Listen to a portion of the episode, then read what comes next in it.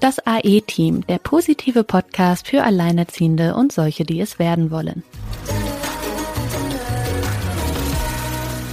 Hallo ihr Lieben, da sind wir wieder und diesmal wird es filmisch. ihr denkt euch jetzt bestimmt, meine Güte, was haben die denn jetzt im Kopf? Gut, die ein oder andere hat vielleicht schon mal gehört, dass Sina ja ganz gerne ein Drehbuch schreiben möchte. Das Interessante ist, manchmal fügen sich so Dinge zusammen und äh, ich habe zum Beispiel in meinem Designstudium auch schon mal das Fach Filmografie gehabt. Da sind uns mir so ein paar Dinge, ein paar Parallelen aufgefallen und da haben wir gedacht, das ist doch eigentlich eine ganz wunderbare, äh, ein ganz wunderbarer wunderbarer Aufhänger, da nochmal eine Folge zu, zu machen. Und zwar gibt es in Filmen oder im Storytelling, also ich bin ja auch im Design tätig, da geht es ja auch ganz oft um Storytelling, gibt es eine sehr begehrte Erzählstrecke und das ist nämlich die Heldenreise. Wir als Alleinerziehende, ähm, wir sind doch eigentlich der Inbegriff der Heldenreise. Unser Leben und was wir daraus machen, ist ja, als würden wir unser eigenes Drehbuch schreiben. Und wer möchte denn nicht gern mal ein Held sein? Aber wie wird man dann überhaupt ein Held? Seine eigene Lebensgeschichte, beziehungsweise man kriegt das ja nicht einfach mit goldenen Löffeln in die Wiege gelegt, sondern wenn man sich mal wirklich so eine richtig klassische Heldenreise anschaut, und ich denke, Sina hat da auch einiges zu vorbereitet, dann, ähm, dann erfährt man erstmal, dass das nämlich gar nicht so einfach ist, ein Held zu werden. Aber das Schöne ist ja, es liegt sehr viel Kraft in einem selbst und sehr viel Potenzial, das in einem schlummert. Und wenn man das zum Leben erweckt oder es schafft, dieses zum Leben zu erwecken und nicht nur auf das Schlimme, äh, auf das Negative sieht und daran verzweifelt, sondern tatsächlich das ins Positive wendet, dann wirst du tatsächlich Held deiner eigenen Lebensgeschichte ja, das ist, wenn ihr das mal googeln wollt oder euch damit näher beschäftigen wollt, das ist die Heldenreise. Gibt es auch ganz viele wunderbare Grafiken im Internet dazu. Und wenn ihr euch jetzt mit dem, mit dem Wissen dieser Folge, was wir euch heute hier vorbereitet haben, dann auch mal ein paar klassische Filme anschaut oder mal Harry Potter irgendwie nochmal mit den Kindern lest, da werdet ihr ganz klar die klassische Heldenreise erkennen und dass man eben nicht ein Auserwählter sein muss, um dein eigener Held sein zu können. Liebe Sina, die Heldenreise. Wie fängt das denn eigentlich überhaupt an mit dieser Heldenreise? Erstmal Hallo von mir und ja, äh, das Spannende an der Heldenreise ist ja, dass ähm, wir dieses System, dieses Phasenmodell, was auch hintersteckt, in unserem Leben mehrfach durchlaufen. Ähm, vielleicht nur nicht wissen, dass das Ganze einen Namen hat. Also ähm, das, eigentlich geht es ja um die Ereignisse während eines Menschenlebens. Und insofern dient die Folge auch so ein bisschen der Reflexion vielleicht, dass ihr nochmal euch so hinterfragt, okay, wann in meinem Leben äh, bin ich denn diesem klassischen Modell irgendwie gefolgt? Also was habe ich denn schon erlebt oder vielleicht auch, wenn ihr Ziele habt, wo ihr hin möchtet, okay, wie könnte meine Reise dahin aussehen? Und vielleicht dann auch unterwegs wahrnimmt das auch mal Phasen, von denen er denkt, ja, nee, funktioniert irgendwie doch nicht, auch irgendwie dazu gehören. Fangen wir doch mal vorne an. Also, wenn wir uns jetzt mit der Heldenreise beschäftigen, gibt es eigentlich so zwei große Dinge, mit denen man sich beschäftigen kann. Man könnte jetzt sagen, gerade wenn du sagst, du willst das auf die Filmwelt beziehen, aus der filmischen Sicht sehen. Ich meine, ich bin jetzt kein Experte und ich habe auch keine Lust, irgendwelche Inhalte von Professoren und Dozenten nachzuplappern, weil mir das auch in keinster Form zusteht. Auf der anderen Seite ist es halt ein Modell, wie es viele Modelle gibt, denen man einfach auch folgen kann. Das ist im Prinzip eine universale Erzählstruktur, die einfach mal auf den Punkt gebracht wurde. Das Ganze ist ja dadurch entstanden, dass sich Menschen wie Sid Field oder äh, Joseph Campbell damit beschäftigt haben, mal zu hinterfragen, welche Geschichten funktionieren eigentlich? Warum funktionieren manche Geschichten und andere überhaupt nicht? Und was haben denn die Geschichten, die funktionieren, gemein? Ne? Also was haben, was, was überschneidet sich da? Also gibt es da eine dahinterliegende Struktur? Wo man sagen kann, ja, deswegen, wenn eine Geschichte diesen Ablauf hat im Groben von der Struktur her, dann funktioniert sie. Und ähm, ja, Sid Field kennt halt jeder, der in der Filmwelt unterwegs ist, sicherlich auch noch darüber hinaus. Ich finde das sowieso für alle, also auch für, selbst für Journalisten, für alle, die es irgendwie auch mit Schreiben zu tun haben, eigentlich sehr gut, sich damit mal mit zu beschäftigen, weil es das Schreiben insgesamt sehr viel klarer machen kann, egal woran man schreibt. Insofern ist das eigentlich nicht nur aufs Drehbuch bezogen, sondern allgemein aufs Schreiben. Und äh, Sid Field hat ja die Dreiaktstruktur entwickelt. Im Prinzip äh, erschließt sich das auch, dass es muss eigentlich klar werden, wo, worum geht es, was will die Hauptfigur. Dann beschäftigt sich der Film zum sehr großen Teil mit den Widerständen. Und dann zum Schluss hin ähm, geht es um das Bedürfnis, um die Auflösung dieser Probleme und das Erreichen dieser Bedürfnisse. Mal ganz grob runtergebrochen jetzt. Das ist natürlich alles noch viel äh, genauer. Da gibt es noch viele Wendepunkte da drin. Führt jetzt vielleicht alles auch ein Stück weit zu weit. Das ist das eine, also diese Dreiaktstruktur und dann die Heldenreise. Die Heldenreise lässt sich da natürlich dann äh, entsprechend auch einarbeiten. Und die Heldenreise wurde entwickelt durch Joseph Campbell. Also der hat sich dann überlegt, okay, wie sähe dann so eine universale Erzählstruktur, die Reise eines Helden, wie sieht die eigentlich aus? Und äh, hat sich da mit beschäftigt und dann hat der Christopher Vogler das ist ein Story-Analytiker, der hat dann daraus ein Buch entwickelt, als Anleitung sozusagen zum Schreiben, zum Drehbuchschreiben.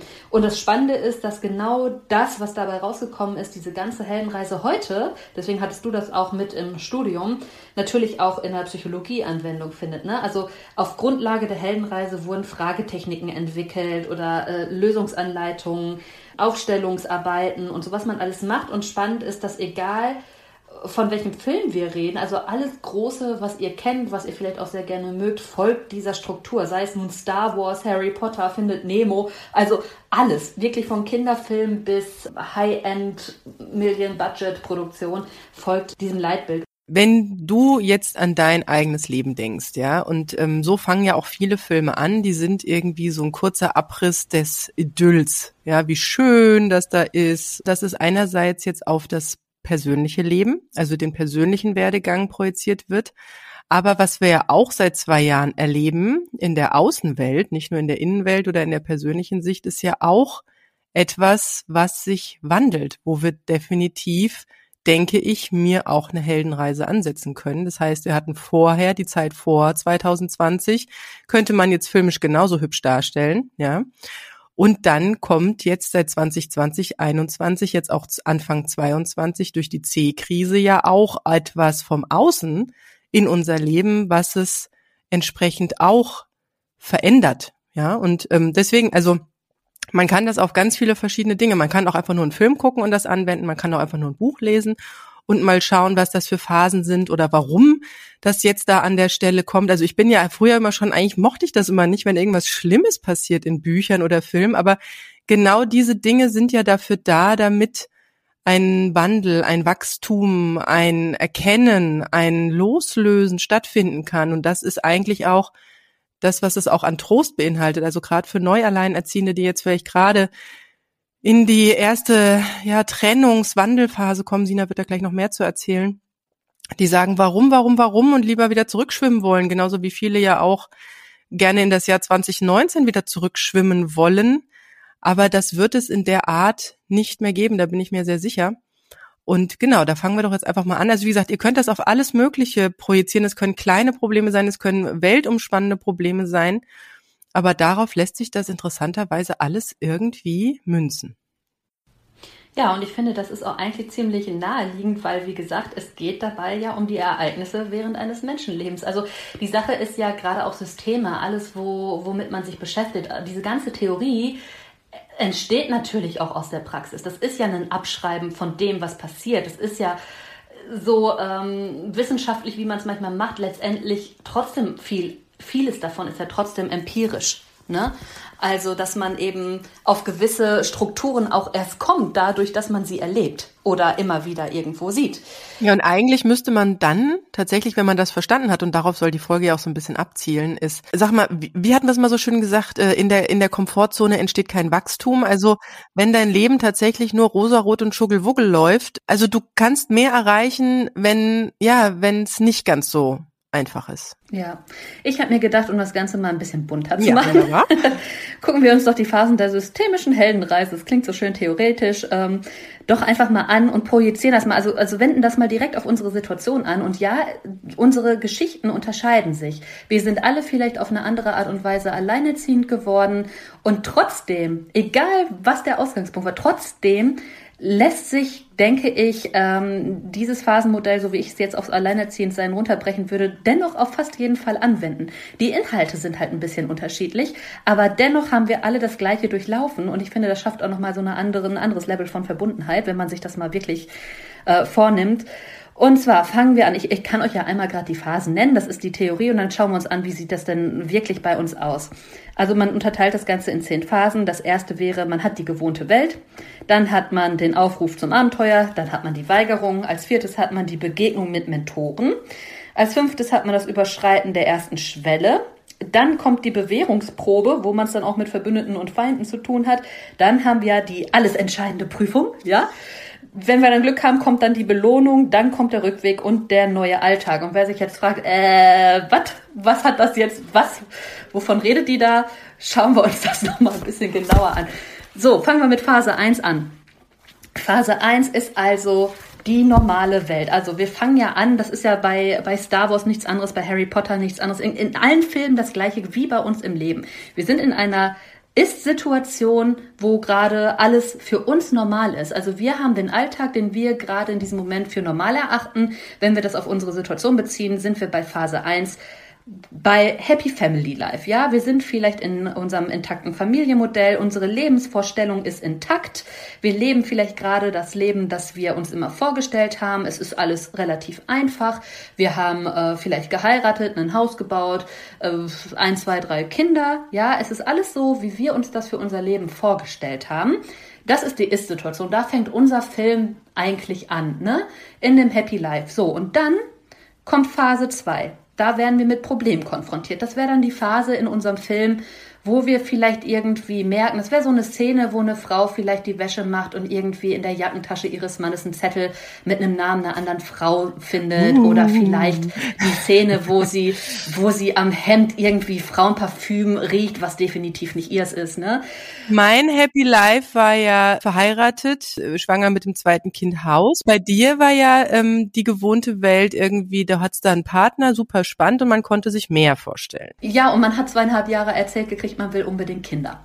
Ne? Richtig. Also lass es uns doch mal ganz plakativ machen. Ja, also das genau. war unsere gewohnte Welt. Und dann kommt dieses, ja, bei dir war es, glaube ich, der Schwangerschaftstest und die komische Reaktion deines Partners, oder? Das war so das Hm oder gab es vorher schon? Hm? Naja, ich sage mal so, im Nachhinein betrachtet gab es schon vorher natürlich Punkte, da haben wir ja auch schon mal ja. drüber gesprochen, die man einfach auch nicht sehen wollte. Auch da, weil man sich geweigert hat, da sind wir aber schon in Phase 3, wo man sich noch geweigert hat, überhaupt Probleme sehen zu wollen vielleicht. Ne? So, natürlich, äh, bei dir die Konfrontation mit dem Problem, wenn wir es auf Silkes Leben beziehen, wäre der Moment, wo deine Tochter 14 Tage alt ist und dein Mann sagt, ja, ich glaube, Familie ist doch nicht so mein Ding. Und bei mir ist es, wie du sagst, der positive Schwangerschaftstest, diese ambivalente Reaktion und dann dieses, kann ich ehrlich sein? Ja, wenn ich jetzt, wann dann? Ist, ne? Ja, ich glaube, es ist doch keine gute Idee, mit mir ein Kind zu kriegen. Und ich stehe dann da und denke, ist jetzt ein bisschen spät, ne? ne? Also das ist so, das wäre jetzt in unserem Leben der Moment. Aber es kann, wie gesagt, auch sein, man findet raus, der Mann betrügt ein oder der Mann spricht die Trennung aus oder auch, und das ist jetzt trotzdem dieselbe Phase, obwohl es eine andere Geschichte ist, wäre es auch die Phase, wenn du als Frau diejenige bist, die sich trennt, weil du feststellst, ich bin hm. sterbensunglücklich. Mir fällt jetzt, das Problem, mit dem ich konfrontiert werde, ist diese Lieblosigkeit. Ich liebe den anderen vielleicht nicht mehr. Dieses, ich, ich kann so eigentlich nicht mehr leben und eigentlich will ich so auch nicht mehr leben. Und ähm, trotzdem ist diese intakte Lebensvorstellung gerade da, aber man fühlt es selber vielleicht auch gar nicht mehr. Ne? Auch das ist eine Konfrontation mit dem Problem. Nur ist es ein mhm. anderes Problem. Und trotzdem, Phase 2 ist bei uns allen da, ne? Auf mhm. die ein oder andere Weise. Dann geht es rüber in Phase 3, die Weigerung. Also der Held weigert sich jetzt da irgendwie äh, seinen, seinen Status quo zu verlassen, die gewohnte Welt zu verlassen und da irgendwie einem Aufruf zum Abenteuer zu folgen. Der denkt sich halt noch, Nee, äh, will Nimm ich jetzt dein nicht. Abenteuer und steckst dir irgendwo hin. Genau, richtig. genau wie Luke Skywalker, ne, der auch erstmal mehrfach überzeugt werden muss, dass er die Prinzessin jetzt retten soll. Oder wie, wie das bei uns eben, eben einfach war. Man fragt sich, also alleine? Die, ja, genau. Erstmal dieses, ich will den Alltag nicht aufgeben. Du vielleicht in der Situation, ey, ich habe hier ein Baby, das ist zwei Wochen alt, unser Sohn ist irgendwie drei, hast du nicht mehr alle Latten am Zaun, mhm, ja? Was, ja? Also sag mal. Bitte bleib doch noch ein Jahr. Bleib doch noch ein, genau, ne? Bleib doch noch ein Jahr, dass wir wenigstens das geschaukelt kriegen irgendwie. Aus dieser Angst heraus, aber auch aus dem, dieses, das nicht aufgeben wollen, diese Lebensvorstellung, die ja gerade ja. noch der Normalzustand den Wandel, war. Den Wandel zu machen, ne. Richtig, mhm. genau. Weil es eben auch mit der eigenen Sicherheit zu tun hat, ne? Ne? Und da, das kann aber auch dann wieder in dem Fall, wo man sich selber trennt, sein, kann die Weigerung sein, diese innere Stimme, die einem sagt, das kann ich nicht machen, das ist verantwortungslos den Kindern gegenüber. Hm, Der Moment, wo man sich sagt, das ist total egoistisch von mir, sich jetzt zu trennen, ja, auch wenn ich unglücklich bin, ich schulde das meinen Kindern hier in der Beziehung zu bleiben. Die Weigerung kann auch sein, jetzt im ganz krassen Fall, dass eine Frau in einer Situation bleibt, wo sie geschlagen wird, etc., weil es einfach, weil sie einfach sich noch dagegen wehrt, sich zu trennen, weil sie weiß, sie kann es sich finanziell nicht leisten und all diese Gedanken, die dann da im Kopf rumschweben. Also diese Weigerung haben wir, egal in welcher Situation wir zu dem Zeitpunkt waren. Ob der Mann sich trennen wollte, ob die Frau sich trennen wollte, ob sogar so ein krasser Gewaltfall vorliegt. Diese Phase ist einfach da, diese Weigerung. Ne? Aber es kann auch noch anders sein. Der Partner stirbt zum Beispiel. Genau, auch das. Diesen Fall haben wir auch. Richtig. Ja, ja auch da Problem, Mann tot oder Frau tot, ja. Und Phase 3, Weigerung, ja, ich kann das jetzt ja irgendwie noch nicht annehmen, das ist aber auch Trauerbewältigung. Da fällt natürlich psychologisch noch ganz viel anderes wieder mit rein. Wobei Trauerbewältigung immer ein Stück weit damit reinfällt, finde ich persönlich. Auch wenn man ja. eine Trennung ausspricht oder getrennt wird, hat das auch immer ein Stück weit mit Trauer zu tun. Aber ich finde, bei einem Todesfall ist das noch mal, hat das nochmal eine ganz andere Intensität da. Ist, ist nochmal krasser einfach. Aber da in dieser Weigerungsphase stellt sich halt die Frage, für wen ist denn das jetzt hier von Nachteil? Und welche Stimmen in deinem Kopf wollen dich eigentlich davon überzeugen, dass du bitte in der Ist-Situation bleibst trotzdem? Also da mal genau mhm. hinhören, ne? Also was ist, äh, man will den Alltag nicht aufgeben, entweder für die eigene Sicherheit nicht, aus finanziellen Gründen nicht, für die Kinder nicht, weil man es selbst als egoistisch erachtet. Naja, gut. Also, ja, oder weil einem auch manchmal komplett der Weitblick fehlt und man sich das einfach nicht vorstellen kann, weil einem absolut noch die ja, die Intuition, die irgendwas fehlt und man da überhaupt nur eine Gummiwand vor sich sieht und man sagt, pff, keine Ahnung, aber da gehe ich nicht rein. Ja, ja, genau, genau. So, da kommen wir in die nächste Phase. Was dann passiert, wir treffen auf Mentoren. Die Frage ist halt, wer steht uns da beratend und unterstützend bei? Das können zum Teil wir hier sein mit dem Podcast. Ja, dass man am Anfang haben wir ja auch schon viele Zuschriften gekriegt äh, Frauen, die gerade am Anfang in die Situation kommen und diesen Podcast irgendwie durchhören, die dann sagen, es hilft, was ja auch unser Ziel ist, und dass es irgendwie hilft. Und ich freue mich jedes Mal, wenn wir da irgendwie helfen, auch wenn wir natürlich die Probleme nicht für euch lösen können, aber zumindest können wir aufzeigen und euch viele Interviewpartner präsentieren, um euch zu zeigen, hey, ihr seid halt einfach auch wirklich nicht alleine. Und auch diese Folge der Heldenreise, ne? wir sitzen hier alle im selben Boot und das macht das Ganze halt so spannend. Und diese, dieses Begegnen der Mentoren, also das kann natürlich sein, dass ihr eben auf Angebote stoßt, wie unsers, wo man ein Stück weit an die Hand genommen wird. Das kann auch sein, dass ihr ähm, Frauen kennenlernt, die in derselben Situation sind, dass ihr euch beraten lasst bei Pro Familia, also erstmal den Schritt geht, euch überhaupt Unterstützung auch zu suchen. Das kann auch sein, dass man sagt, man geht zum Therapeuten, weil man plötzlich mit dieser Schieflage der, der Lebensvorstellung, mit der Konfrontation des Problems und der eigenen Weigerung irgendwie äh, da auch an seine inneren Grenzen stößt. Und manchmal tauchen diese Mentoren auch ganz unverhofft auf. Also Richtig, wenn ich an meine Geschichte denke, also ich, wie gesagt, äh, Wochenbett, 14 äh, Tage alten Säugling, ich hätte, ich habe es gerade noch geschafft, mir mal eine Beratung anzuhören. Die war aber recht komisch. Das hat dann auch sehr viel Energie gekostet und dann hat mir die Hebamme weitergeholfen in eine Therapie rein. Und plötzlich stand eine Nachbarin vor der Tür und ich mache eigentlich, hatte damals mhm, selten genau. mal die Tür aufgemacht, aber in dem Fall, es hat geklingelt, ich hatte, war gerade in der Küche unten, bin raus, habe die Tür aufgemacht, stand plötzlich die Nachbarin vor mir, die mir von der ja, erzählt, dass ihr Mann sie betrogen hat und äh, dass sie sich jetzt von ihm trennen wird, weil das nicht das erste Mal passiert sei. Und plötzlich waren wir so Schwestern in der Not. Also wir haben uns ein halbes Jahr unterstützt, äh, haben uns beieinander ausgeheult, haben Klamotten getauscht. Ähm, sie hat meine Tochter dann öfter mal im Kinderwagen einfach mal eine Stunde spazieren gefahren. Das hat ihr gut getan um auf andere Gedanken zu kommen und sich wertvoll zu fühlen, gebraucht zu fühlen. Sie hatte schon ältere Kinder zu dem Zeitpunkt. Und mir hat's halt total geholfen, dass ich halt wichtige Dinge dann mal angehen konnte und weiterschauen konnte und ähm, ja, wie gesagt, das geht eine, geht eine Tür zu, geht meistens eine andere auf. Nur wenn wir immer nur auf die zu eine Tür starren, dann sieht man die andere Tür nicht oder will sie gar nicht wahrnehmen, die da vielleicht gerade aufgegangen ist. Ja, genau. Also ich habe gerade überlegt, äh, bei mir mit Mentoren, ich weiß es nicht. Also ich glaube zum Teil, dass man sich natürlich Dinge durchliest. Wie gesagt, eines meiner Lieblingsbeispiele ist ja immer Joanne K. Rowling, aber das passt auch irgendwie gut zu mir, weil ich halt schreibe. Ich schreibe halt gerne.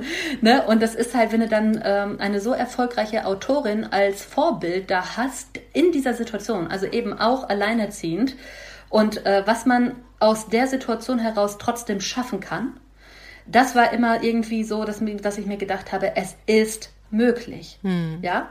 Also ähm, hier ist nichts mit aufgeben oder so, sondern es ist möglich, weil äh, ja, man hat auch vielleicht viel Zuspruch, aber Mentor ist für mich auch meistens jemand, der da ist, wo man hin will und der einen da auch wirklich gut bei begleiten kann.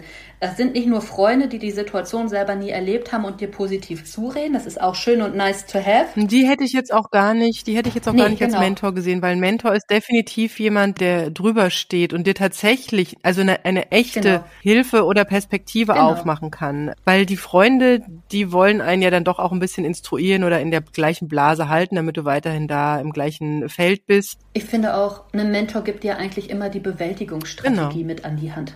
Ne? Also das kann jetzt bei Star Wars sein, dass mm, ja die Jedi-Meister ausbilden etc. Ne? Also da ist es ja sehr deutlich und sehr klar oder was ein Albus Dumbledore vielleicht darstellen kann, ja, der dann ja der der letztendlich ja auch Mentor sogar für für Voldemort war, diesen Schüler irgendwie an die Hand nimmt, aus aus einer misslichen Lage rausholt, wie sich das Ganze dann entwickelt, ne, ist halt dann die eigene andere Reise, wie auch immer. Aber auf uns bezogen können das halt Menschen sein. Das kann auch sein, man begegnet auf dem Spielplatz äh, jemandem jemanden, der schon da ist oder ja, der plötzlich, der plötzlich äh, einem einen Horizont genau. aufmacht oder ein oder so ein so so ein schon mal so ein genau. Lichtblick. Genau. Hey, ich bin auch alleinerziehend, aber weißt du was? Ich arbeite nur vier Stunden am Tag und mache meinen fünfstelligen Monatsumsatz. So, weißt du? So, also solche Leute, wenn die dann begegnen in der Situation, denkst du so, ja, stimmt. Also Mentoren sind nicht das TV-Programm und schon gar nicht die Beiträge zum Thema Alleinerziehend. Das äh, auf jeden Fall nicht. so, da sind wir halt beim Thema Mentoren. Das kann halt sein, also das ist all das, wo ihr Informationen herbekommt über das, was euch bevorsteht. Ne? Wenn was jetzt Aber auch das, womit ihr in positive Resonanz geht. Ja, genau, richtig. So, und dann kommt halt äh, als Phase 5 das Überschreiten der ersten Schwelle. Das ist so ein mhm. bisschen dieses, jetzt sind wir ein Stück weit bereiter, diese gewohnte Welt hinter uns zu lassen. Vielleicht ist es auch das, was wir so als ersten Schritt der Akzeptanz ja, betiteln würden, wir akzeptieren diese Trennung, haben wir sie nun selbst ausgesprochen oder der andere oder wie auch immer. Das kann auch sein, dass es erstmal jetzt äh, dass der Schritt zur räumlichen Trennung ist, dieser mhm, erste eine ja. Schritt. Jetzt ist wirklich also eine Veränderung auch im Außen eingetreten oder haben wir herbeigeführt, zugelassen, wie auch immer. Man hat trotzdem immer noch die Frage im Kopf, okay, was könnte denn jetzt noch schiefgehen? Ne? Also man hat natürlich trotzdem noch ganz viel inneren Battle und trotzdem ist jetzt dieser, dieser eine Schritt ist getan. Ob man, also, ne? die, also die erste Schwelle war bei mir definitiv, nachdem ich ja ähm, nicht wollte, dass er geht, der dann aber ja trotzdem sein Ding sogar noch schneller durchgezogen hat als ursprünglich geplant, dass er nach im Oktober war die Trennung und am 15. Äh, Februar ist er dann ausgezogen und davor hatte ich ja wirklich große Angst, aber dann war er weg und plötzlich war es einfacher. Mhm. Und das ist auch die erste Bewährungsprobe gewesen, sozusagen wirklich dann alleine mit den Kindern diesen Alltag zu bewältigen, nicht noch irgendwo ähm, ihn im Plan B zu haben, sondern tatsächlich dieses Ding auch im Außen sichtbar zu machen, wie du das gerade so schön gesagt hast. Ähm, wahrscheinlich war bei dir die erste Schwelle die Geburt deines Sohnes, oder? Ja, genau. Ja. Habe ich auch gerade überlegt. Äh, ja, ich würde sagen, vielleicht geht es sogar noch über den Zeitpunkt hinaus, weil ähm, damals schwebten ja noch diese schönen Sätze auch im Raum. Erstmal gab es ja immer wieder auch irgendwo Kontakt. Das heißt, irgendwo wurde ja auch immer noch mal Hoffnung geschürt, was ja total dumm ist, weil was will man noch mit diesen Menschen? Ne? Und trotzdem, aber wie gesagt, da waren wir wohl noch so ein bisschen auch in der Weigerungsphase, wer weiß. Ja, aber dieses ähm, ja, schon diese, dieser neue Fokus, der da ist, du bist ja gezwungen, du funktionierst ja erstmal auch. Also du findest dich ja ein in die Rolle der Mutter und das wurde größer, also das war ein größerer Anteil des Lebens plötzlich als und die es war Zeit, dann nach außen sichtbar. Es war nach außen sichtbar und es war vor allen Dingen auch ähm, der Fokus natürlich, auch der große Zeitfaktor entfiel ja jetzt auf das Kind, weil es ist ja jetzt da. Solange es auch im Bauch mhm. ist, habe ich ja den ganzen lieben langen Tag in der Mutterzeit dann Zeit, mir Gedanken um die Situation zu machen. Mhm. Jetzt mache ich mir Gedanken um ganz andere Dinge, ja, und es wird zweitrangig. Also klar, es spielen immer noch so Gedanken rein, wie sieht die Bindung zum Kind aus? Ist da irgendwas zu retten? Man hat ja vielleicht, wenn man einen tollen Vater hat, so wie das bei mir der Fall ist und das eine wichtige Rolle in meinem Leben ist, bis man an diesen Punkt kommt, zu erkennen, dass das nicht zwangs, also dass man das nicht auf sein eigenes Kind projizieren muss. Nur weil die Vaterrolle für mich extrem wichtig ist, muss sie das nicht auch für meinen Sohn sein. Ne? Also das kann, also er kennt es ja nicht. Also vielleicht sind da einfach andere Dinge wichtiger, aber das nimmt man ja erstmal gar nicht wahr. Aber stimmt, die Schwelle die durch die Geburt ist das eingeleitet worden, auf jeden Fall. Aber Auch das ist ja etwas, wozu ich eher noch gedrängt wurde. Ich konnte das Baby ja jetzt nicht ewig im Bauch behalten. Also, das, das ist ja jetzt nicht, ich habe ja jetzt nicht entschieden, ja, ich bin jetzt bereit, yippie yo, es ist Ende Mai und jetzt let's go, ne? Sondern ähm, das war ja schon, ja, so ein Kind kommt halt irgendwann auf die Welt, ne? So, aber es stimmt, damit ist die Schwelle übertreten, weil sich der Fokus verschiebt. Und ähm, ja, dann kommen wir auch schon in die nächste Phase. Und die nächste Phase, wäre die Bewährungsprobe. Das sind dann die Herausforderungen, aber eben auch die Ruhepole, die man hat. Ne? Also da da geht's auch um, mit wem ist man verbunden, also die Verbündeten, wer hilft einem, wer, wer sind die Helfer, was bestehen für Gefahren, wer sind meine Freunde, wer sind meine Feinde, was sind meine inneren Zweifel. Also diese Bewährungsprobe, die Situation, die dann gerade erreicht ist, auch irgendwie zu bestehen. Ne? wie es schon sagt, Bewährungsprobe. Ja, wobei der nächste, also der eigentliche Tiefpunkt der Reise noch gar nicht, ähm, also wir sind noch am Wackeln. Und ich kann tatsächlich sagen, zwar war er dann ausgezogen, aber ich wollte ja dann auch das Haus verkaufen und ich hatte dann eine, eine sehr große Bewährungsprobe. Einerseits den Alltag schaffen, andererseits versuchen, ein Haus zu verkaufen und in einem Ort, der über 100 Kilometer oder knappe 100 Kilometer weg ist, eine Wohnung zu finden. So, das ist natürlich eine sehr große Bewährungsprobe. Und das mit dem Haus verkaufen, das zog sich und auch das mit der Wohnung, das zog sich und da kommt man dann schon mal so ganz arg ins Schwitzen. Ja. Ja, genau. Ja. ja, bei mir würde ich sagen, klar, natürlich. Auf einmal hast du da einen Säugling, bist komplett allein verantwortlich. Und ähm, ich glaube ein Stück weit auch, das ist auch das, was wir in der Folge zum Emotionsmanagement ja immer auch irgendwie besprochen haben. Ruhepole, ganz wichtig finde ich als Thema, aber wo findet man die? Was sind denn die Ruhepole? Wo habe ich denn meinen Rückzugsbereich, ne? Weil dieses Ja, wenn nichts mehr sicher scheint, wo ist das denn? Wo kann wo kann man wo kommt man denn da wirklich mal zur Ruhe, weißt du? Sonst hast du so dein deinen gewohnten Gang und wenn du abends dein Tagewerk erledigt hast, dann bist du, jo, hast, hast du alles erledigt, bist du happy mit dir und plötzlich ist alles so anders. Ja, und wo ja, habe so ich auch die gestellt. Zeit? Wo habe ich auch die Zeit, mich bewusst mal mit meinen Gefühlen zu beschäftigen in der Situation, weil meistens hm. schlummert das ja in der Tiefe, führt dann irgendwann zu körperlichen Problemen, dann sitzt du irgendwann beim Therapeuten. Also das hat ja auch eine Spirale, wenn man es nicht tut. Ne? Also hm. nicht nur diese, also auf der einen Seite diese Herausforderungen, aber auch irgendwo dieser Bereich, wo du weißt, okay, hier kann ich jetzt mal gerade durchatmen. Ja, hier, das sind my people, my hood, meine Bubble, so, da kann ich mal gerade irgendwie, aber das auch, auch, auch kennenzulernen erstmal, ne? Also, was ist denn, darum, wer sind meine Verbündeten und meine Helfer? Also, wo ist mein neues Zuhause sozusagen? Also, innerlich auch, ne? Das ist so ein bisschen, finde ich, diese Bewährungsprobe, dass man sich da, da eingroovt und sich da auch schon das Richtige mit aufbaut. Bevor ja, auch das Zuhause in sich selbst zu entdecken und nicht nur in den äußerlichen Begebenheiten, in dem Status, dass man vielleicht Ehefrau ist oder Freundin äh, oder zukünftige Mutter, sondern tatsächlich in sich selbst. Da hatte ich auch ein sehr krassen, ja, so ein Erweckungsmoment. Also ich meine, die Energie ist irgendwann zu Ende, ja. Und ähm, wie gesagt, Kindergartenkind ganz frisch und wie gesagt, das ist ein Manifesto-Kind, falls jemand die Human Design Folge gehört hat, mit Kindergarteneingewöhnung. Also das ist schon eine ganz andere Baustelle. Plus ein Säugling. Und ich weiß noch genau, wie ich dann so ab Nachmittag total auf dem Zahnfleisch gelaufen bin und genau wusste, scheiße, scheiße, wo, wo kriege ich denn jetzt noch die Energie für zwei Stunden her? Und wirklich völlig am, am Ende war und ja, also mir auch selbst nur die bösesten Dinge ins Ohr säuselte, ähm, dass ich total versagt habe auf der ganzen Linie und dass es ja, dass es ja kein Zustand ist, aber ich habe mir das jetzt selber eingebrockt und hetzte doch, hätte, hätte Fahrradkette, das ist ja auch nicht besonders schön. So, und dann habe ich tatsächlich genau so einen Switch gehabt, wo ich merkte, am Ende meiner Grenze oder an meiner Grenze angelangt, ähm, ja, und jetzt, ja, du doofe Stimme im Ohr, was bringst du mir gerade? Nüscht, also Schnauze. ähm, meine Kinder sind irgendwie, wollen dies und das, ey, dann pff, ist halt mal der Fernseher an. Man kann ja da auch nicht dann irgendwelche Herrenziele verfolgen. Und irgendwie habe ich es tatsächlich geschafft, mit irgendwann so einer Leck mich am Arsch Einstellung, nicht zu meinen Kindern und nicht zu dem, sondern einfach so diesem, äh, diesem höheren Ziel, das man ja so oft hat, weil man es dann doch irgendwie ja meint, noch besser machen zu müssen, wenn man so versagt hat. Und als ich das einfach zurückgeschraubt habe, weil ich genau an der Grenze war und wusste, hier mache ich keinen Fuß drüber, das äh, endet im Chaos. Tatsächlich weiß ich, wie ich zwei Stunden später auf dem Bett saß, diese schlimme Situation bewerkstelligt wurde und ich tatsächlich das äh, die Ruhe fand, das mal in einem Buch aufzuschreiben. Und mein Sohn auf dem Bett saß und einfach zu meinen Füßen spielte und die Tochter irgendwie gerade eingeschlummert war. Da habe ich gedacht, ach gucke mal, es kann noch so katastrophal werden. Es kann noch so sehr ich an den Punkt kommen, wo ich sag, scheiße, scheiße, ich brauche Hilfe, scheiße, scheiße, ich schaff, ich schaff das nicht. Es gibt immer die Situation, wo es dann nach zwei Stunden später wieder ruhig ist. Ja, genau. Und das war so ein Aha-Effekt. Ja, genau, genau.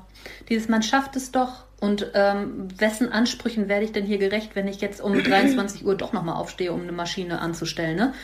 Äh, den Ansprüchen, den jetzt, keine Ahnung, irgendwer in 50er Jahren an eine Frau hatte oder meinen eigenen. Und wenn es nicht meine eigenen sind, dann kann das auch einfach mal egal sein. Dann können sie weg. Richtig. Auf Wiedersehen. Tschüss. Da ist die Tür. Bye, bye. ja, ähm, genau, dann kommen wir endlich sozusagen in die große, alles entscheidende Prüfung. Phase 7. Shutdown. Ja, ja, Phase 7.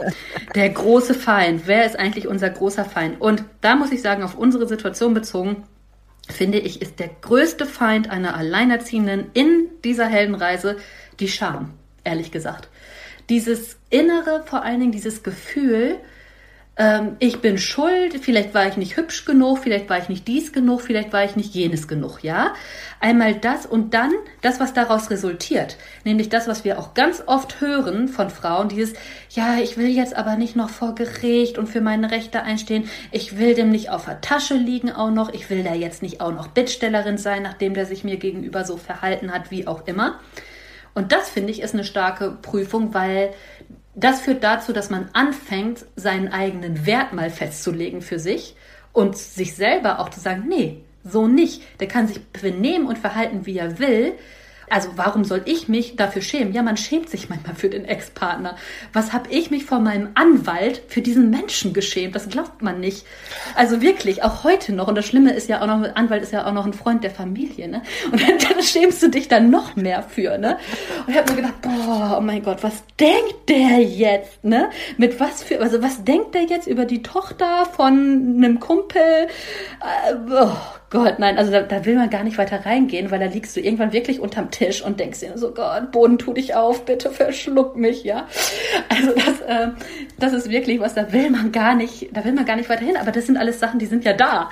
Also die schlummern ja und zwar nicht nur in dem Bereich, sondern allgemein sich selbst gegenüber. Und ich finde, die härteste Prüfung ist dieser Schritt hin zu sagen, Nein, ich bin aber wertvoll und das lasse ich mir von wem anders sowieso schon mal nicht sagen, wo mein Wert liegt. Das setze ich selber für mich fest. Und auch dieses nicht aus den falschen Gründen, nämlich aus Scham, darauf verzichten, dass der andere seine Pflichten erfüllt. Es gibt nun mal Gesetze in diesem Land, die könnten durchaus härter sein, sind sie aber nicht. Ja, und es ist einfach, also diese, ich, ich kann da, darum, ich reagiere da ja allergisch drauf, ne, auf dieses, auf dieses, ähm, ich will dem ja jetzt nicht auf der Tasche liegen oder wenn dann Druck kommt, so von wegen, ja, also ich will nichts mit euch zu tun haben, aber wenn du mich zwingst, Unterhalt zu zahlen, dann äh, nehme ich dir das Kind auch weg, dann will ich auch Umgang, obwohl er eigentlich gar keinen Umgang will, weißt du? Also diese, diese ähm, psychologischen Spielchen, die da gespielt werden, das finde ich sind die härteste Prüfung. Ja, ja, der, ja, ja. Du bist da ja auch wirklich äh, auch vor Gericht gezogen und so weiter. Ja, musste ich ja. Ähm, ich habe mich da tatsächlich ich weiß, du hast mich dafür, aber ich habe ja nur, ich habe nur den Kindermindestunterhalt und ich mache da auch kein Fass auf. Äh, das, wie gesagt, das. Äh, hab ich ja auch. Ich hasse dich da auch nicht für. Warum sag ich dich denn dafür? Nein, nein. Also dir, dir war das ja ganz wichtig, aber bei mir ist es Dass tatsächlich er überhaupt was nicht, tut. Ja, das war mir tatsächlich Bei- wichtig. bei mir ist tatsächlich nicht, also die Scham, ja, warum habe ich mir diesen Menschen rausgesucht? Ja.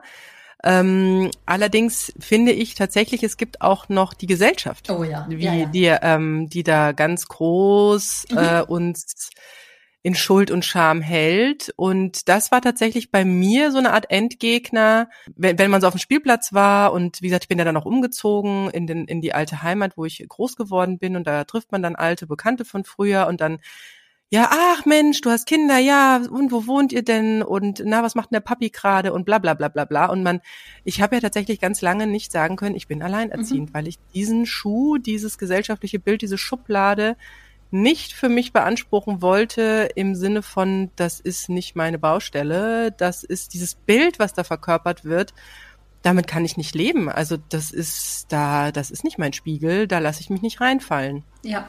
Das nehme ich nicht für mich an. Und war deswegen ganz lange nach so einer, auf so einer Sinnsuche.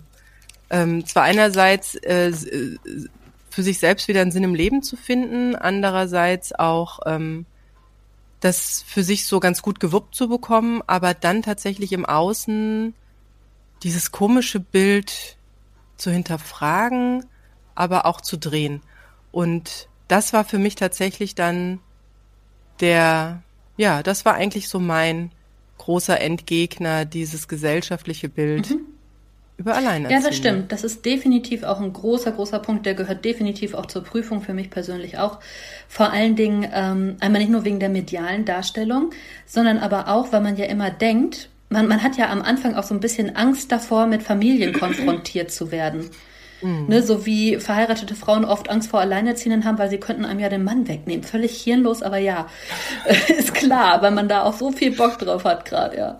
Naja, anyway, ähm, das ist jedenfalls äh, für mich auch ein großer Teil. Einmal diese, diese Angst, sich auch zu stellen und vor allen Dingen hinzuschauen. Das habe ich auch schon öfter in unseren Folgen gesagt. Dieses tut euch den Gefallen und schaut dahin, wo ihr am liebsten nicht hinschauen wollt, weil ihr denkt, dass es euch zu sehr verletzt. Weil wenn man sich jetzt eine Happy Family anguckt, die auf den ersten Blick halt so wirkt, oh ja, Mami, Papi mit Kindern auf dem Spielplatz ist ja alles toll, will man am liebsten gar nicht sehen, weil es einen unheimlich verletzt, weil es einen daran erinnert, dass die gerade die Lebensvorstellung leben, die man für sich selber immer vorgesehen hat. Hat nichts mit Neid zu tun, sondern einfach nur mit tiefer Verletzung. Und ähm, das ist so, dass, wo man dann da hinguckt, sieht man nämlich, was die, was daran doch alles auch nicht schön ist und wo man es vielleicht alleine sogar besser hat. Ich muss mich nicht darüber streiten, wer den Müll rausbringt, weil es ist klar, dass ich das mache. Also das kann man jetzt, ist jetzt nicht sonderlich positiv, ja. Aber wenn man da, wenn man da jetzt, wenn man da jetzt, bei, wenn man da jetzt mal genauer hinschaut, dann sieht man, dass da auch nicht alles rosig ist. Und auch dann stellt man fest, ja, die sind zwar noch zusammen, aber die, der, der Vater schläft im Keller und da läuft seit 13 Jahren auch irgendwie gar nichts mehr. Man ist halt nur so als Zweckgemeinschaft noch zusammen und so. Das sind aber alles Dinge und überall, unter jedem Dach ein Ach. Ja, das darf man sich mal merken. Unter jedem Dach ein Ach und es läuft auch da, also auch das ist nicht Disney, ja? Und das sieht man aber nur, wenn man sich erlaubt, dahin zu schauen und auch trotzdem mit diesem Menschen zu reden, ja? Also das, das sieht man sonst nicht. Man beraubt sich dieser Erfahrung und letztendlich für diese Erfahrung zu viel mehr Selbstbestimmtheit, weil man nur dadurch in dieser Prüfungsphase realisiert, was es eigentlich alles für Benefits gibt in der Situation. Und nur so wird man ja auch d'accord mit dieser Situation. Nur so nimmt man die Situation ja auch an, weil man muss etwas Positives finden und sich an irgendetwas Gutem festhalten können, um da wirklich äh, sich voll reinzugeben und um diese Prüfung zu bestehen. Und darin besteht für mich dieses Bestehen dieser Prüfung in unserer Heldenreise, Phase 7. Und damit kommen Wobei wir auch dann ja, zu, zu der Belohnung, ne? also zu Phase 8. Ja. Aber ich wollte nur kurz einhaken, weil du sagst, hinschauen und das fällt ja dann oft ganz doll schwer, weil du, weil das ist ja wirklich so, wenn ich, äh, ich habe viele Frauen schon ähm, bei Facebook in der Gruppe begleitet, die dann irgendwie Angst vom ersten Umgangswochenende ja. hatten und sich am liebsten zu Hause verkrümmelt hätten, Kissen überm Kopf und nicht, nicht rausgeguckt in diese wunderschöne Happy Disney Welt, wo alle Welt quietschvergnügt äh, in festen Partnerschaften äh, Familienpicknick macht, ja. ja. Und die Schmetterlinge fliegen, ne? Und ähm, da ist es tatsächlich ein ganz guter Trick, wenn man sich mal das ist das Schöne, das können wir Menschen, wir können Selbstreflexion betreiben. Das heißt, wir können uns einfach mal von außen beobachten. Ne? Also mal so, man sieht sich im Raum, aber man, man steht irgendwie drei Meter weiter hinten oder so. Ne? Also sich mal selbst beobachten und mit diesem Trick, dass man sich aus sich selbst heraus nehmen kann, kann man auch in so Situationen hineingehen und einfach nicht bewerten, oder gleich sich was vorstellen, weil durch, durch unsere Vorstellungskraft wird's dann wahr. Es kann natürlich sein, dass du dir dann vorstellst, oh, jetzt treffe ich nur Happy Familien. Kann sein, dass genau das dann leider die Happy Familien auf den Plan gerufen hat. Ja. Deswegen gar nicht so sehr sich was vorstellen, sondern einfach nur in eine Situation reingehen und sie ohne zu bewerten, also ohne dass du was erwartest und ohne dass du sie bewertest, einfach nur beobachten. Mhm. Also einfach nur das mal alles relativ unbewertet, ohne Stimmen im Kopf und ohne, ach, da passiert das und das, einfach nur beobachten und die Bewertung mal komplett weglassen. Und wenn du was fühlst, einfach mal fühlen, was fühle ich denn da gerade? Was ist das für ein Gefühl? Ist das ein schönes Gefühl? Ist das ein doofes Gefühl? Wo kommt's her, das Gefühl? Und dann ist auch wieder gut. Also das gar nicht bewerten und sagen, ach, ich habe jetzt wieder, ah, es war ja logisch, dass es mir jetzt passiert. Und also das immer alles weglassen, die ganze Bewertung rausnehmen. Und dann kann man tatsächlich auch was entdecken, wenn man beobachten kann. Ja, genau. Und ähm, dann kommen wir zu dem schönen Teil. Ich meine, Prüfung sagt ja schon, dass es auch schwierig ist. Ne? Dann kommen wir zu dem schönen Teil und das ist die Belohnung in Phase 8. Das ist der Punkt, der am Anfang so gar nicht im Fokus ist. Also keiner von uns startet in diese Situation und hat schon irgendwie äh, im Kopf dass er dafür aber irgendwie auch belohnt wird am Ende. Also das, das ist so das Letzte, was einem irgendwie in den Sinn kommt, dass da am Ende dieser Reise irgendwie ja einen Lohn bevorstehen könnte.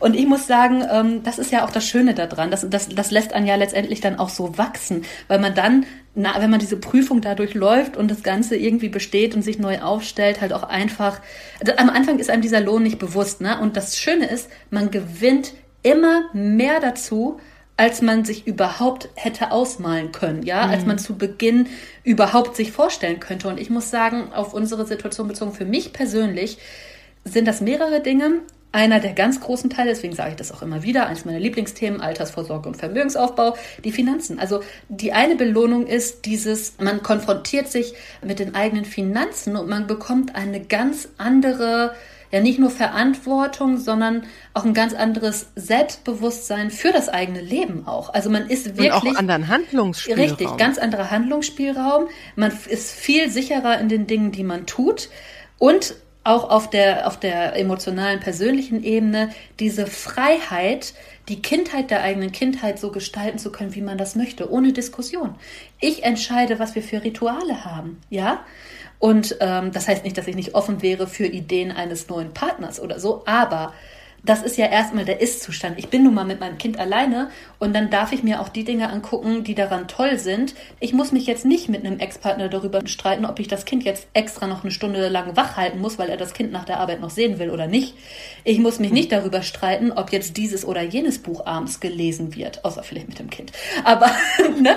Also, ich muss mich nicht darüber streiten, ob das Kind jetzt äh, an einem einen Tag vielleicht einen Schokoriegel mehr essen darf oder ob es zu dieser oder jener Geburt Geburtstagsfeier gehen darf oder ob es jetzt, keine Ahnung, äh, schon auf einem größeren Fahrrad fahren darf, ob es bei XY im Auto mitfahren darf. Ich, ich muss mich da, ich muss da nicht diskutieren, ich entscheide das. Das hat natürlich, ist auch eine Belastung und nicht nur eine Belohnung. Gerade wenn ein Kind zum Beispiel krank ist, du hast irgendwelche Krankenhausaufenthalte, es passieren äh, schlimmere Dinge, dann ist das natürlich auch sehr belastend, diese ganzen Sachen alleine schultern zu müssen. Deswegen ist es auch immer mal wieder, natürlich kommen immer mal wieder Struggle rein. Aber das ist nun mal auch das Leben, ja. Aber insgesamt ist man in Phase 8 einfach an einem Punkt, wo man auch realisiert, was einem das Ganze auch bringt und gibt. Also was, was mhm. kann ich da aus der Situation herausziehen? Was nährt mich auch irgendwo, ne? Und das ist halt, äh, finde ich, sind diese Dinge einmal dieses, diese freie Gestaltung, der Spielraum, den man einfach hat in, in der gesamten Entscheidungsfreiheit, die man hat und eben auch dieser gezwungene Fokus, der sich in was sehr Positives verwandelt, auf die Finanzen. Was hast du denn als Belohnung äh, wahrgenommen? Ja, so interessanterweise, ich habe nämlich hier nebenbei das Handy auf und da sehe ich diese Heldenreise so in einem, in einem Kreisdiagramm, was es auch sehr häufig ist. Und mir ist gerade aufgefallen, dass genau auf der anderen Seite von der Angst- und Zweifelphase ähm, nämlich die Belohnung ist. Und das ist so ein bisschen, auch wenn man so die Natur sich anschaut, es ist, also für mich ist so dieses, die gewohnte Welt irgendwie so ein, so ein, so ein Sommertag gewesen und dann sind wir in den Herbst hineingerutscht, durch den tiefen Winter gegangen. Und die Belohnung ist für mich ähm, so, so ein, so das erste Mal die Frühlingsluft mhm. schnuppern, ja, und bemerken, dass das ganze Grauen und das ganze Grauen, wie man das Leben so in den nächsten Jahren vor sich gesehen hat, tatsächlich äh, ganz neue Höhepunkte erfährt. Ähm, da gab es kleinere Höhepunkte, kleinere Luftschnapper und ich überlege gerade, was so die große Belohnung war. Das war natürlich bei mir, ähm, als ich äh, dir äh, definitiv, als ich ähm, mir das Thema Altersarmut angeschaut habe und Rente, das war ähm, für mich ein ganz großes aufatmen, als ich dieses, dieses Finanzthema, dieses Geldanlage, genau das war auch eine sehr, sehr große Belohnung. Und ich habe mich zu dem Zeitpunkt tatsächlich so gefühlt, dass ich dann gar nicht mehr mit diesem geknickten Ego oder Selbstwert auf den Spielplatz gegangen bin, sondern ich bin gewachsen. Mhm. Ich bin überdimensional gewachsen und konnte mich Frauen gegenüber, die halt immer noch in dieser Liebes- und Abhängigkeitsfalle hängen, und wo ich wusste, hey, ich bin jetzt äh, noch nicht mal, da war ich noch nicht mal 40, ja.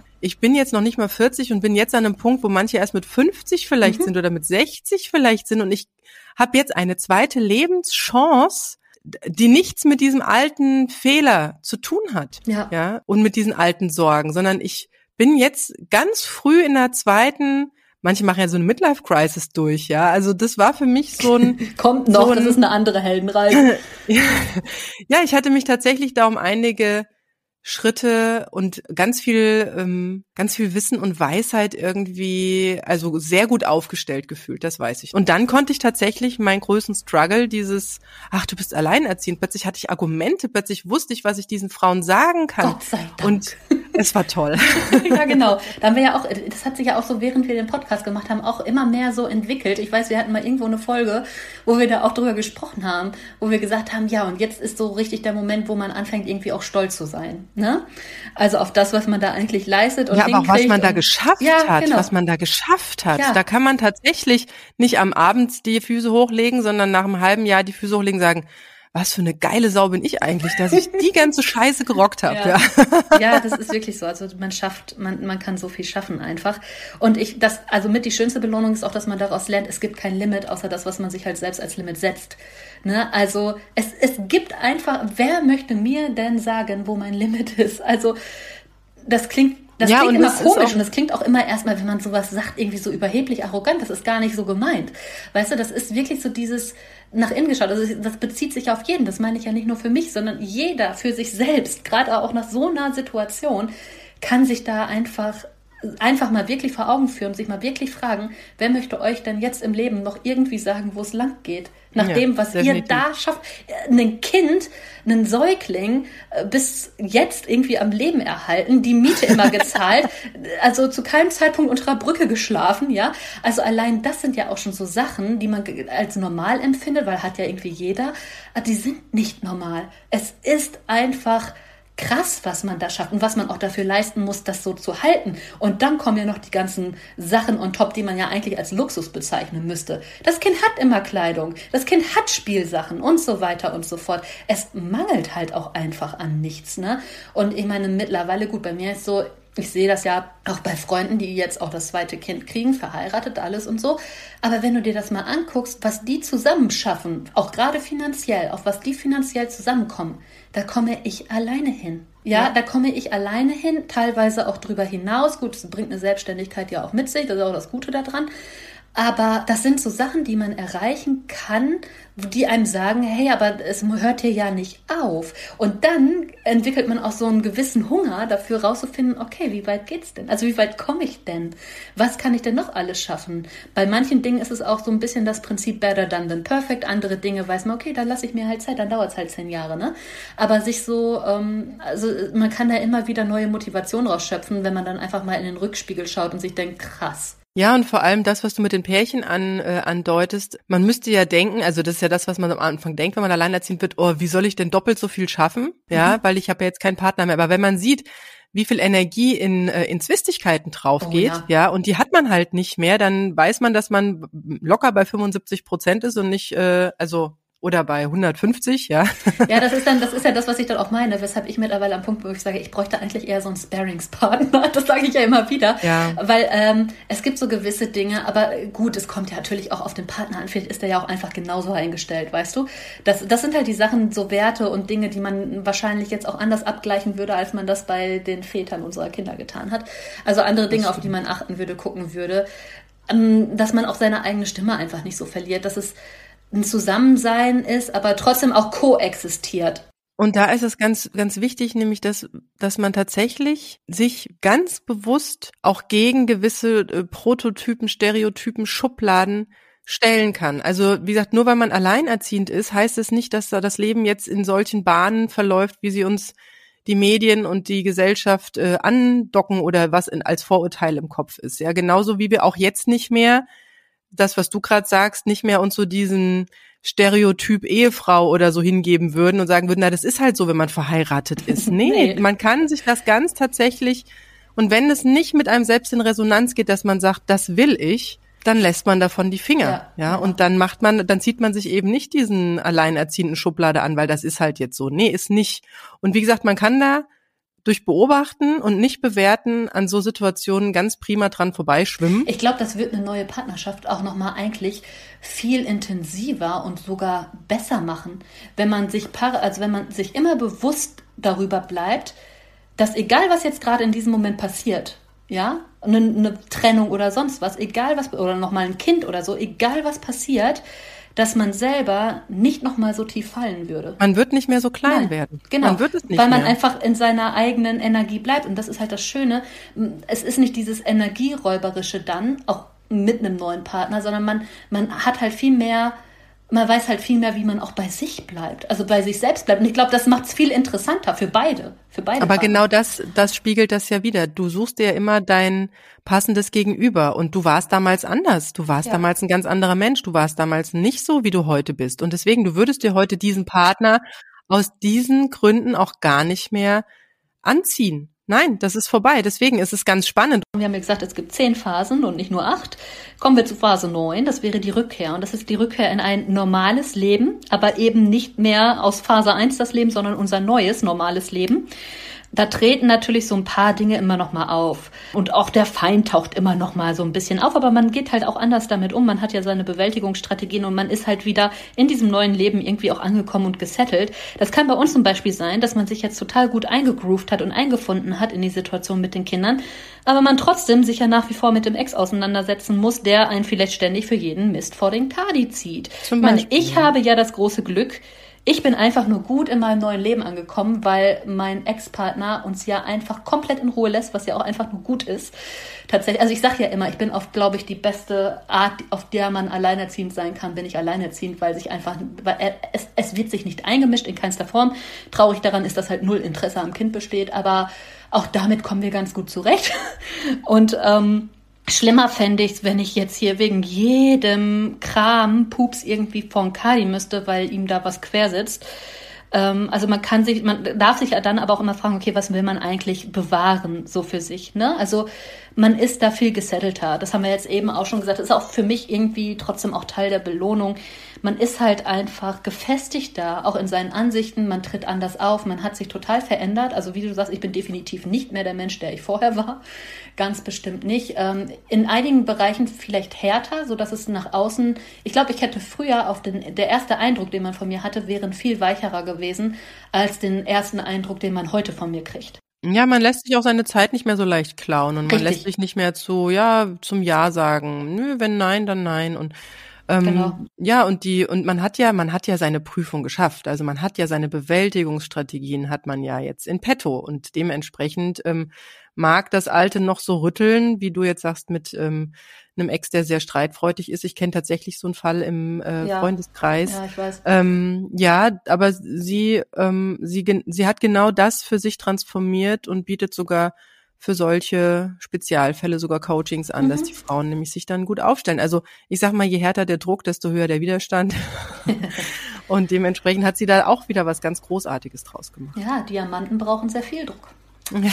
Ja, und damit kommen wir dann in Phase 10. Das ist dann nämlich der neue Alltag. Ne? Also es ist dann dieses Leben mit dieser neuen Persönlichkeitsentwicklung. Also wir sind nun mal jetzt an Aber dass man Person- halt, ja, sage ich mal, sogar über sich hinausgewachsen ist. Also man ist nicht wieder an Punkt Null angekommen, sondern man, man, man ist zwar in der Spirale wieder oben, aber schwebt ein Stück über den Dingen. Und wie gesagt, die nächste Spirale könnte schon wieder losgehen. Also das, das ist ja nie, äh, ja, man kann es vielleicht auf ein Leben oder einen Film projizieren, dann ist es dann abgeschlossen, dann, dann ist es mal am Ende so diese Happy, Happy End Stimmung aber irgendwie gereifter und äh, gesettelter und entspannter und vielleicht auch mit mehr Selbstvertrauen und neuen Fähigkeiten. Ähm, aber im Prinzip kann das auch ein ganz kleiner Zyklus sein ähm, und es geht dann wieder von vorne los.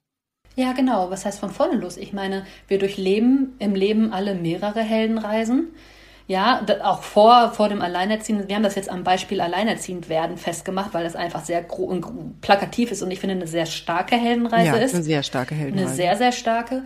Aber ähm, es, es, trifft ja auch nicht immer nur ein Film auf einen zu. Also ich kann mich ja, ich, ich identifiziere mich ja auch nicht, wenn ich Filme gucke, nur mit einem Film aus Millionen von Filmen, die es gibt. Es gibt ja in fast jedem Film irgendetwas, womit ich mich identifizieren kann. Wäre das nicht so, gäbe es halt auch kein interessiertes Publikum. Man will sich ja auch mit irgendwem da identifizieren. Deswegen muss, müssen die Handlungen ja auch irgendwo nachvollziehbar sein manche Filme treffen halt mehr auf einen zu als andere, aber es gibt sicherlich auch Lebensphasen, wo man sagt, ja, für die Lebensphase, zum Beispiel meine Schulzeit oder so, ja, oder mein Auslandsaufenthalt mit 16 in den USA und sowas, äh, das, da identifiziere ich mich voll mit Film XY. Da wäre das so die Heldenreise gewesen, ne? Dieser Aufbruch ins Ungewisse und schaffe ich das und habe ich auch kein zu großes Heimweh und bla. Das ja wieder eine Heldenreise so in sich. Genauso ist es jetzt diese Situation, alleinerziehend zu sein, die halt, wie gesagt, einfach mal stärker ist für mich persönlich, weil sie einfach herausfordernder ist.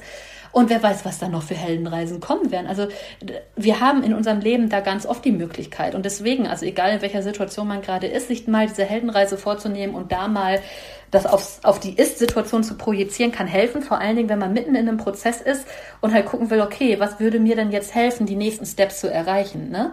Sich da nochmal bewusst werden, in welcher Phase man gerade steckt und dann eben doch nochmal den einen Schritt weiter zu gehen, weil man weiß ja, okay, dann gehe ich jetzt halt durch diese Prüfung. Ja, und das ist ja auch das Thema Lebenskrise wird zur Lebenschance, wobei ja. wir tatsächlich äh, in der guten Lage sind, wir müssen nicht jedes Mal erst durch die Lebenskrise durch, um die Lebenschance darin zu erkennen. Aber ja. wie gesagt, keine Angst vor Veränderungen und vor Wandel nichts ist so bestätigt wie die Veränderung. Das ist das Einzige, was bleibt, kann man sagen. Ja. Und dementsprechend ähm, ja, wollten wir uns äh, ja mit diesen Recherchen und, äh, und diesem Zusammentragen tatsächlich mal bei dir melden, um dir zu zeigen, also bewerte es nicht zu viel, und schau einfach, wo die Reise hingeht. Und, ja, genau. Ähm, es ist eine Reise. Es ist kein Ist-Zustand, der in Zement gemauert ist und es wird dir jetzt immer schlecht gehen, wenn du gerade in der Phase bist, in der es dir schlecht geht. Ja, es ist eine Reise. Es geht halt weiter. Das schippert weiter. Du bist vielleicht gerade in trubeligen Gewässer, aber es wird auch das Ufer kommen. Ja, und auch äh, jetzt gerade ähm, befinden wir uns, auch Sina und ich, uns auf gewissen Reisen, gewissen Sinnkrisen hier und da und gewissen neuen Zielen, die sich auftun. Alles bleibt in Bewegung und ich bin mittlerweile jemand, der sich über Tiefpunkte freut, weil ich mhm. weiß, ab jetzt geht's nur noch nach oben. Ja, du kannst da süchtig nach werden. Das ist ja dieses, was ich meine, Komfortzone verlassen und dann gewöhne ich mich mittlerweile so schnell an die, diesen neuen, aufgeweiteten Bereich, dass ich ganz schnell wieder weiter muss, ganz schnell wieder in die nächste Nummer, die außer Komfortzone raus. Und so wird ja, wird die Bubble immer irgendwie größer. Das ist, das meinte ich mal neulich in irgendeiner anderen Folge. Anyway, ihr Lieben, ähm, ja, ihr könnt uns gerne schreiben, wo ihr euch gerade in eurer persönlichen Heldenreise befindet. Ist immer super spannend oder vielleicht möchtet ihr uns uns auch von eurer Heldenreise erzählen, dann schreibt uns einfach an aeteampodcast.gmail.com oder auf Insta. Bis dann. Macht's gut und sei Held deiner eigenen Geschichte. Ja, hol Tschüss. dein Cape aus dem Schrank. Dein Superhelden-Cape. okay, bis dann. Ciao. Das war das AE-Team, der positive Podcast für Alleinerziehende und solche, die es werden wollen, mit Sina Wollgramm und Silke Wildner.